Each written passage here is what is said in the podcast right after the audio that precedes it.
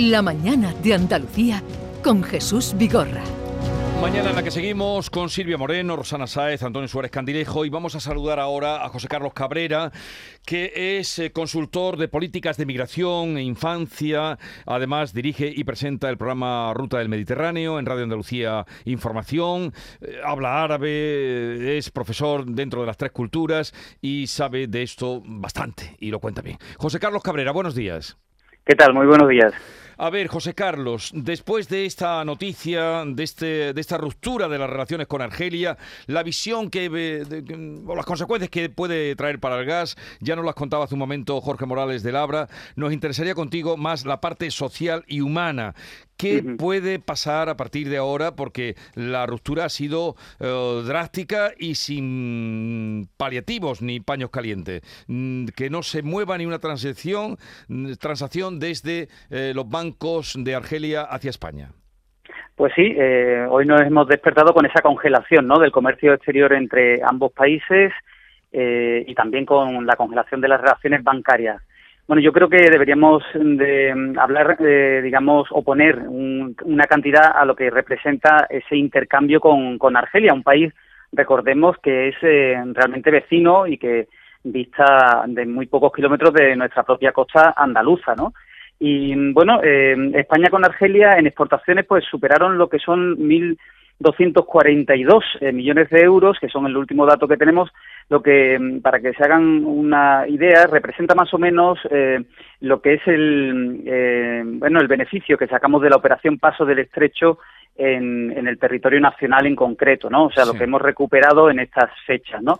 Lo que sí también hay que poner en valores son las importaciones, ¿no? Que nos hacen los argelinos que estarían por encima del doble de esa, de esa cifra, que son 2.556 millones de euros. En fin, un socio que es preferente, un vecino, además que, bueno, que tiene muchísima repercusión, eh, como, como todo el mundo sabe, también a nivel migratorio, ¿no?, en nuestras costas. Sí, José Carlos. Sí, sí, sí, eh, se había cortado la, comunicación. Me hablabas de, de, ese, ese, movimiento económico. Alguien tiene que salir perjudicado con, con estas cifras que hay en transacciones comerciales, ¿no?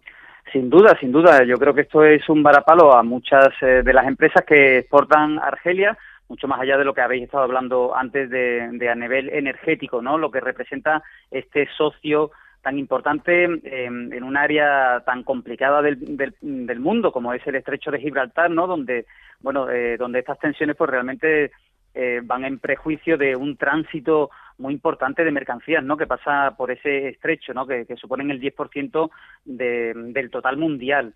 Em, yo quisiera poner también en relevancia el aspecto, como bien dices, eh, humano.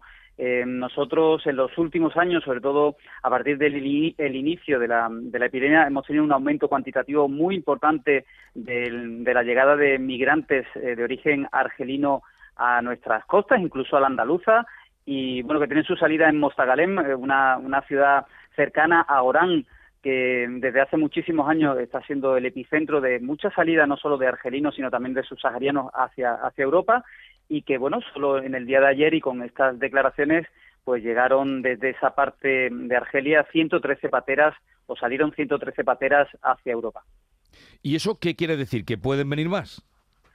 Sin duda alguna, o sea, yo creo que más allá de, la implicación económica que tiene pues esta suspensión del acuerdo de amistad y buena vecindad, está claro que a corto plazo veremos un aumento de la emigración en, la parte oriental de Andalucía y probablemente en Murcia y las costas de bueno de las Islas Baleares y de Valencia. Oye, ¿y qué ha pasado, José Carlos, ya que te tengo? Eh, ¿Qué ha pasado mm, para que les esté costando tanto a las asociaciones que hay que elogiarlas, desde luego, de amigos del pueblo saharaui para traer este año, para, para encontrar casas de acogida. Porque de 3.000 que solían venir antes de la pandemia, lógicamente aquello se paró, pero el reto que tienen, hablo de Andalucía, ¿eh? el reto que tienen este año es conseguir 500, traer 500 niños. ¿Qué está pasando? Sí. Eh, realmente, bueno, está todo el, el, ambiente está muy enrarecido. Yo creo que, sobre todo por esta política bastante errática, ¿no? Que estamos viendo de nuestro propio gobierno en relación a la política exterior.